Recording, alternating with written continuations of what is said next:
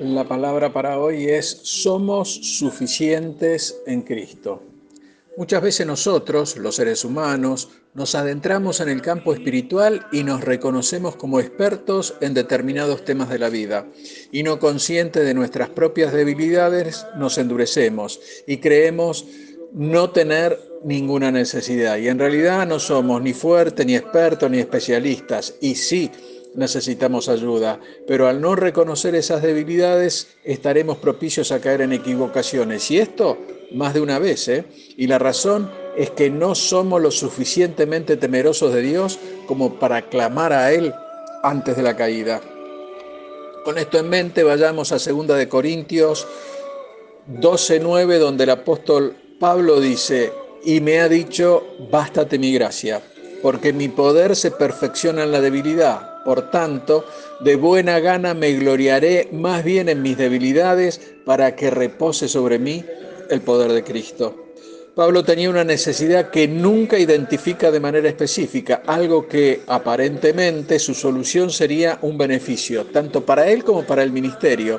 Pero la respuesta del Señor no fue lo que él esperaba. ¿eh? El bástate mi gracia significa que más que conocer el poder de Dios, más bien podemos abandonarnos en Él y sentirnos seguros, pues Dios es suficiente para cualquier situación. Y a través del bástate mi gracia, Pablo aprendió que el Señor perfecciona las debilidades reconocidas por nosotros, los seres humanos. El apóstol nos instruye en 2 de Corintios 12:10, que dice así, por lo cual, por amor a Cristo me gozo en las debilidades, en las afrendas, en las necesidades, en persecuciones, en angustias, porque cuando soy débil, entonces soy fuerte. Mi hermano, nosotros debemos entender que el ser consciente de nuestras debilidades en la carne, y ahora estamos hablando respecto al pecado, no es el fin del camino, muy por el contrario, sino que más bien es el comienzo de una restauración para nuestra vida y ese restaurador es Cristo, nuestro sumo sacerdote. Veamos lo que nos dice Hebreos 4:15, porque no tenemos un sumo sacerdote que no pueda compadecerse de nuestras debilidades, sino uno que fue tentado en todo según nuestra semejanza, pero sin pecado. Y si Jesús iba a ser nuestro sumo sacerdote, tenía que nacer de una mujer, María, y así se convirtió en el Hijo del Hombre y participó en carne y sangre en esta vida de la misma manera que nosotros. Veamos, Hebreo 2.14 dice, así que por cuanto los hijos participaron de carne y sangre, Él también participó de lo mismo.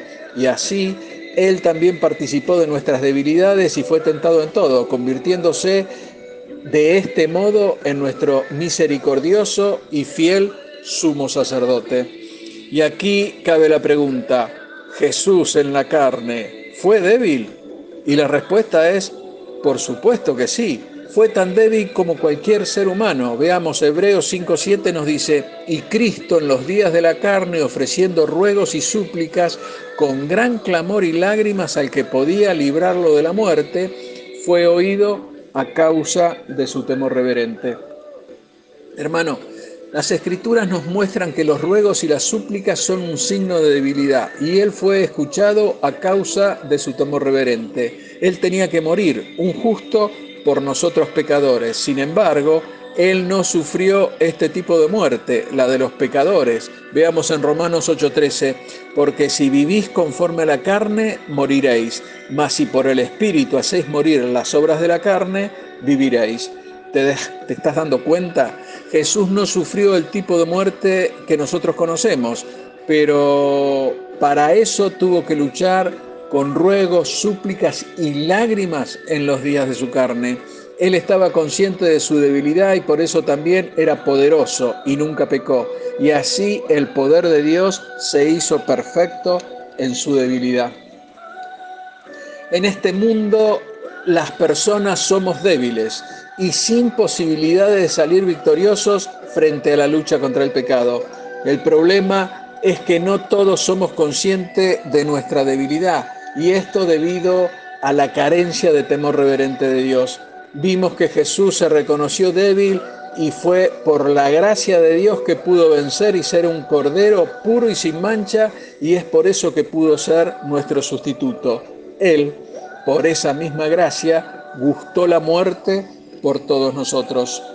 Hermano, es reconociendo la debilidad que la gracia viene a nosotros. Pablo reconoció su debilidad y la gracia de Dios le fue suficiente y el poder de Dios pudo perfeccionarse en él.